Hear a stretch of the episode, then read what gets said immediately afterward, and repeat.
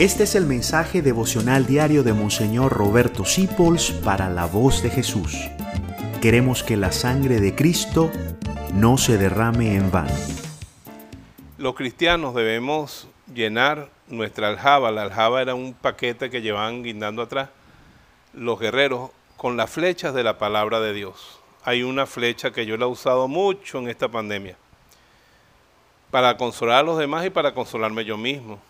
Jesucristo tenía el arsenal lleno de esas flechas y el rey David decía, guardé tus palabras en mi corazón. Y la Virgen María le daba vueltas a la palabra en su corazón. ¿Saben cuál es la flecha que yo he usado mucho últimamente? Está en la carta a los romanos y dice, los sufrimientos de la vida presente son nada en comparación con la gloria que se nos va a manifestar.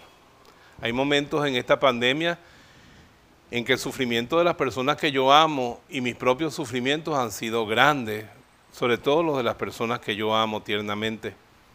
Pero en esos momentos yo he pensado, Señor, si este sufrimiento es tan grande, ¿cómo será la gloria que se va a manifestar?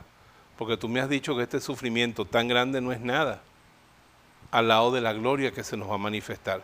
La esperanza del cielo, ¿ves? Eso es una, un patrimonio de los cristianos, la esperanza del cielo. Esto es lo que hacía que los mártires fueran cantando al circo romano porque sabían que después de los leones y de los gladiadores venía la, la belleza del cielo.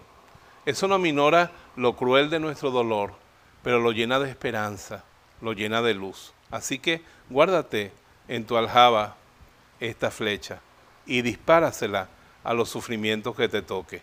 Los sufrimientos de la vida presente son nada en comparación con la gloria que va a manifestarse. Gracias por dejarnos acompañarte. Descubre más acerca de la voz de Jesús visitando www.lavozdejesús.org.be. Dios te bendiga rica y abundantemente.